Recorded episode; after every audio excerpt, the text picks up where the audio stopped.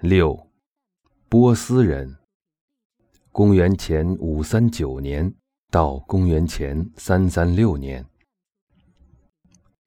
居鲁士大帝。西波斯的米底国王阿斯提阿格斯做了一个梦，梦见他的女儿尿出一条金色小溪，这条小溪向他的王国奔流而来。他的魔术师。就是波斯祭司们解释说，这意味着他的外孙将威胁他的统治。阿斯提阿格斯把他的女儿嫁给了一个软弱的、不具威胁性的邻居——东方的安善国王。这场婚姻孕育了一个名叫库罗什的继承人，他就是后来的居鲁士大帝。阿斯提阿格斯又做了一个梦。梦见一只藤蔓从他女儿的大腿间蔓延出来，并将她覆盖。这是带有性和政治意味的杰克与豌豆的故事。阿斯提阿格斯命令他的军官哈尔帕格谋杀小居鲁士，但这个男孩躲到了一个牧羊人那里。当阿斯提阿格斯发现居鲁士没死时，他杀了哈尔帕格的儿子，将它做成炖菜。拿给他父亲吃。这是哈尔帕格不会轻易忘记或原谅的一顿饭。大约在公元前五五九年，居鲁士的父亲去世，居鲁士归国并执掌王国大权。希腊历史学家希罗多德乐于相信，波斯人的所有事物都是在性预兆或尿预兆的帮助下决定的。正如他所述的那样，阿斯提阿格斯的噩梦成真了。居鲁士在哈尔帕格的支持下打败了他的外祖父，统一了米底和波斯。居鲁士并不理会南部博沙萨的巴比伦，他首先要对付的是另一个强势的君主——西土耳其富裕的吕底亚国王克罗伊斯。居鲁士领着化妆成驼夫的军队闯进克罗伊斯的首都，打得他措手不及。一闻到前进的骆驼的味道，吕底亚的骏马立刻脱缰而去。接着，居鲁士开始进攻巴比伦。尼布贾尼撒蓝光闪闪的首都为居鲁士打开了大门。他聪明的向被忽视的巴比伦神贝尔马杜克致敬。巴比伦的陷落使犹太流亡者欢欣鼓舞，因为耶和华做成这事，应当欢呼；众山应当发声歌唱，树林和其中所有的树都当如此，因为耶和华救赎了雅各，便要因以色列荣耀自己。居鲁士继承了包括耶路撒冷在内的巴比伦帝国。世上列国君主必须向我呈现珍贵的贡物，并且在我安坐的巴比伦亲吻我的脚。居鲁士对帝国有新的展望。当亚述人和巴比伦人在屠杀和流放的基础上建立帝国时，居鲁士是以宗教宽容换取政治控制，从而将各民族统一在一个帝国里的。此后不久，波斯国王出台了一份震惊犹太人的法令：耶和华天上的神已将天下万国赐给我，又嘱咐我在犹大的耶路撒冷为他建造殿宇。在你们中间，凡做他子民的，可以上犹大的耶路撒冷，在耶路撒冷重建耶和华以色列神的殿。居鲁士不仅将犹地亚的流亡者送回家，保障他们的权利和律法，他是有史以来第一个这样做的统治者，还把耶路撒冷还给他们，并提出重建圣殿。居鲁士委派末代国王的儿子舍巴萨统治耶路撒冷，并把圣殿的器皿交还给他。难怪一个犹地亚先知把居鲁士奉为弥赛亚，他是我的牧人，必成就我所喜悦的，必下令建造耶路撒冷，发令立稳圣殿的根基。舍巴萨带领四万两千三百六十名流亡者回到犹大省的耶路撒冷。与巴比伦的繁华相比，这里就是个荒漠。西安呐，兴起，兴起，披上你的能力。以赛亚写道：“圣城耶路撒冷啊，穿上你华丽的衣服，要抖下尘土。”西安被掳的居民呐。然而，居鲁士和回归流亡者的计划却因留在犹大，特别是撒玛利亚的当地人的阻挠而无法实施。流亡者归国九年后，正值盛年的居鲁士在中亚的战斗中被杀。据说，他的仇敌将他的头颅扔进装满鲜血的酒囊里。以满足他对他人土地的渴求。他的继承人赎回他的遗体，把他葬在帕萨尔加德的一口金棺里。他的坟墓至今仍坐落在那里。他使他之前和他之后的所有国王都黯然失色。希腊士兵瑟诺芬写道：“耶路撒冷也因此失去了他的保护者。”大流士和所罗巴伯，新的圣殿。居鲁士帝国的疆域比之前所有帝国都大，他的命运在离耶路撒冷不远的地方决定下来。居鲁士的儿子冈比西斯二世，又称坎布吉亚，继承王位，并于公元前五二五年率军穿过加沙和西奈。意欲征服埃及，在遥远的波斯，他的哥哥举兵反叛，在回国拯救王位的路上，冈比西斯在加沙附近神秘死亡。波斯那边，七个叛乱贵族在马背上聚首，谋划夺取帝国大权。由于还未决定谁将成为他们的候选人，于是他们同意，拂晓过后。谁坐下的马第一个嘶鸣，谁就获得王位。其中一个贵族世家的年轻子弟，冈比西斯的持矛护卫大流士的马第一个嘶鸣。希罗多德声称大流士作弊了。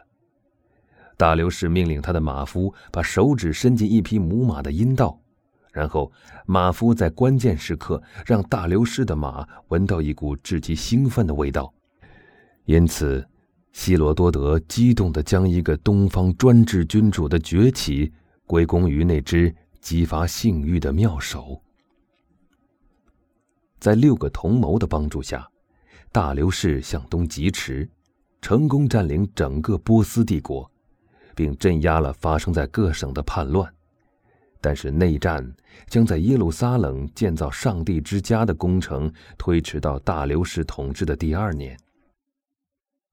公元前五二零年前后，犹大末代国王的孙子所罗巴伯王子和他的祭司约书亚，原圣殿末代祭司的儿子，动身离开巴比伦，前去拯救耶路撒冷。所罗巴伯再次将圣坛供奉在圣殿山，他雇佣工匠购买腓尼基香柏木，以重建圣殿。在微微升起的大厦的激励下，在帝国混乱局势的鼓舞下，犹太人禁不住做起建立新王国的弥赛亚梦。那一天，万军之主耶和华说：“我将接受你，我的仆人所罗巴伯，使你成为一枚印章。”先知哈该写道。引述的是被所罗巴伯的祖父弄丢的大卫的指环印章。犹太领导人带着金银从巴比伦归来，称赞所罗巴伯为大卫苗裔，将要担负尊贵，坐在位上掌王权。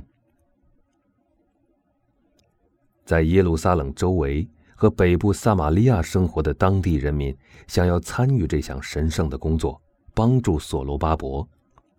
但归来的流亡者信奉的是一种新型的犹太教，他们把当地人当作半异教徒对待，轻蔑地称他们为那地之民。